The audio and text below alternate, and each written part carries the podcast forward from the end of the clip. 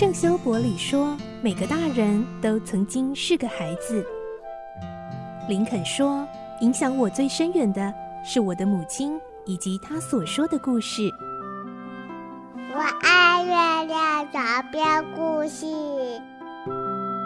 晚安，月亮床边故事。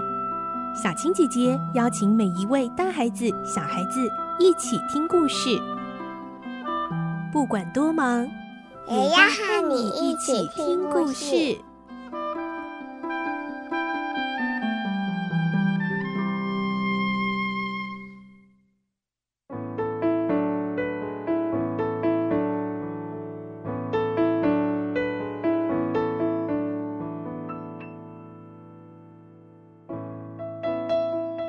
晚安，欢迎你和我们一起听故事。我是小青姐姐，我们继续来听奇岩城的故事。今天是十六集，我们会听到罗平为了逼迫一级道退出侦查这起案件，告诉一级道他已经绑架了一级道的父亲，只要一级道愿意放弃在报纸上刊出内幕，那么父亲就可以被释放。而一级道是否就真的会愿意放弃公布整起案件的内幕呢？来听今天的故事，《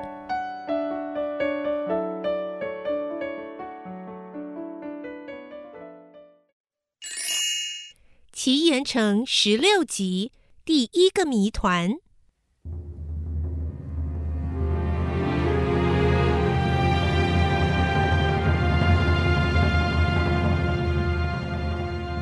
一级道离开罗平，回到旅馆，静静的想了一下，然后拿起笔，准备编写罗平已死的新闻稿。但是他无论如何也下不了笔。事实上，罗平是活着的，况且他还在准备进行可怕的罪案。我明明知道，怎么能在报纸上发表他死了的消息呢？为了正义，我不能怕痛苦和牺牲。我绝对不能撒谎。罗平用父亲的生命威胁我，我答应他不发表内幕。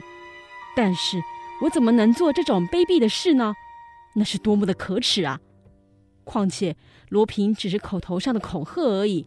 爸爸在赛宝军港被严密的保护着，罗平的手下绝对无法绑架他。罗平一定是用谎言来愚弄我。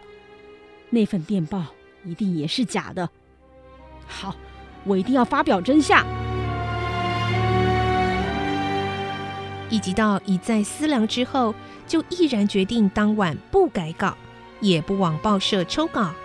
因此，第二天的巴黎大报上还是一字不漏的刊登他的原稿。那纯粹是凭他锐利的推理力、灵敏的头脑研究出来的怪案真相，出人意料、令人惊奇的真相。伯爵家的惨剧。我对安布梅治村的杰布尔伯爵家所发生的案子并不完全清楚，所掌握的证据也不齐全，完全只凭推理来破解本案。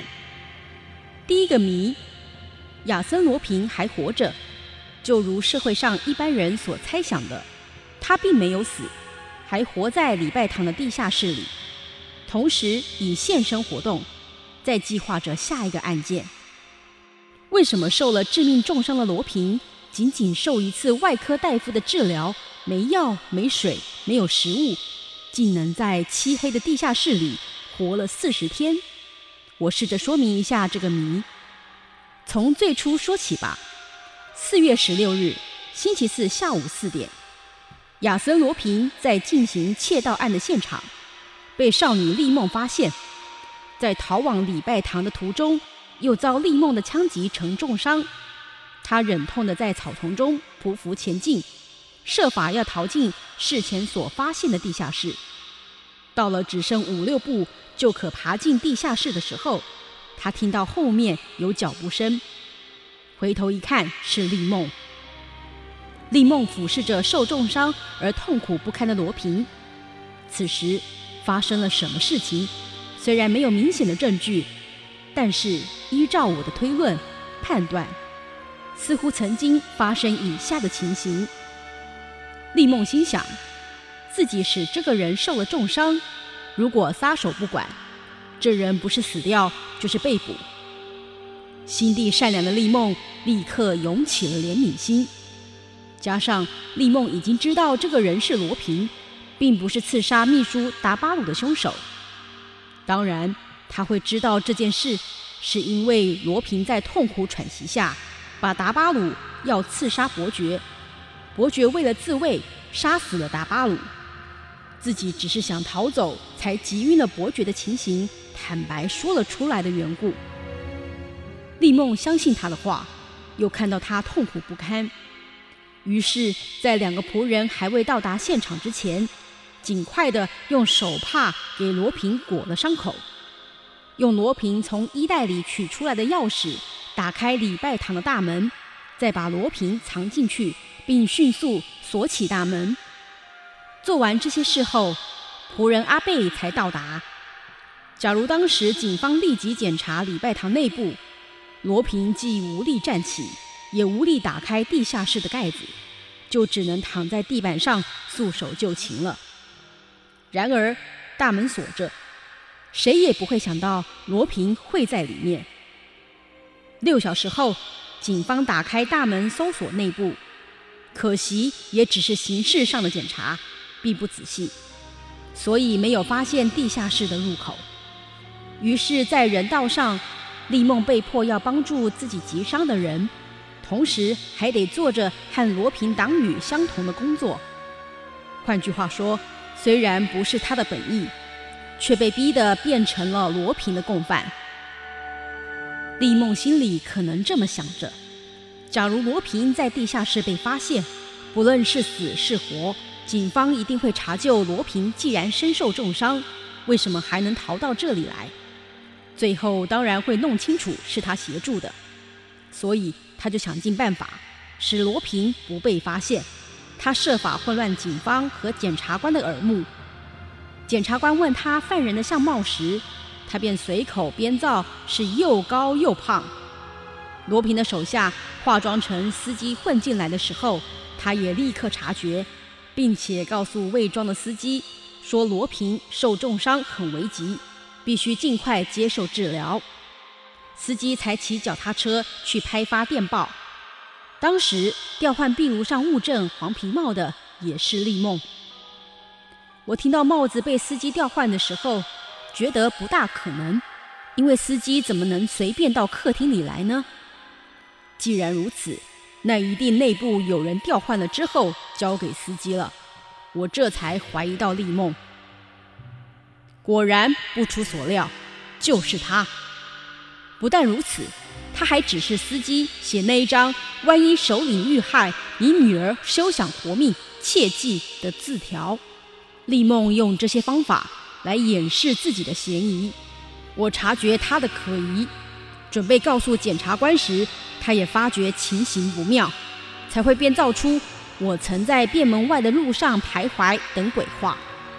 他这一招很管用，让我遭到检察官的怀疑，他却免除了自身的危险。他说的是瞎编的谎话，所以查不出证据。我既有了不在场的证明，学校和家庭也调查过了，因此检察官才重新相信我。他就这样越陷越深，起初只是帮罗平一个小忙，以后便欲罢不能了。在四十天中，一直偷偷为他送食物和送水送药。如果到镇上的药房一查，便可晓得他都买了些什么药。关于这一点，我已经查证过。由于丽梦的细心看护，使罗平得以复原，并逃出地下室。当然，协助他逃走的也是丽梦。那么，地下室的尸体又是谁呢？那是假的罗平。他知道我一定会发现地下室。就把假罗平的尸体安置在那里。当礼拜堂祭坛大石被敲落，正好可以吊在尸体的头部，这样尸体就面目全非，让人无法辨认。另外，他还细心地在尸体的破衬衣上绣上他的化名艾谦博多黎的缩写 E.V.，因此检察官完全被蒙蔽了。深信罗平死在地下室，但我并不相信。根据以上的报告，相信各位读者对于怪案的第一个谜已经了解，其次是第二个谜。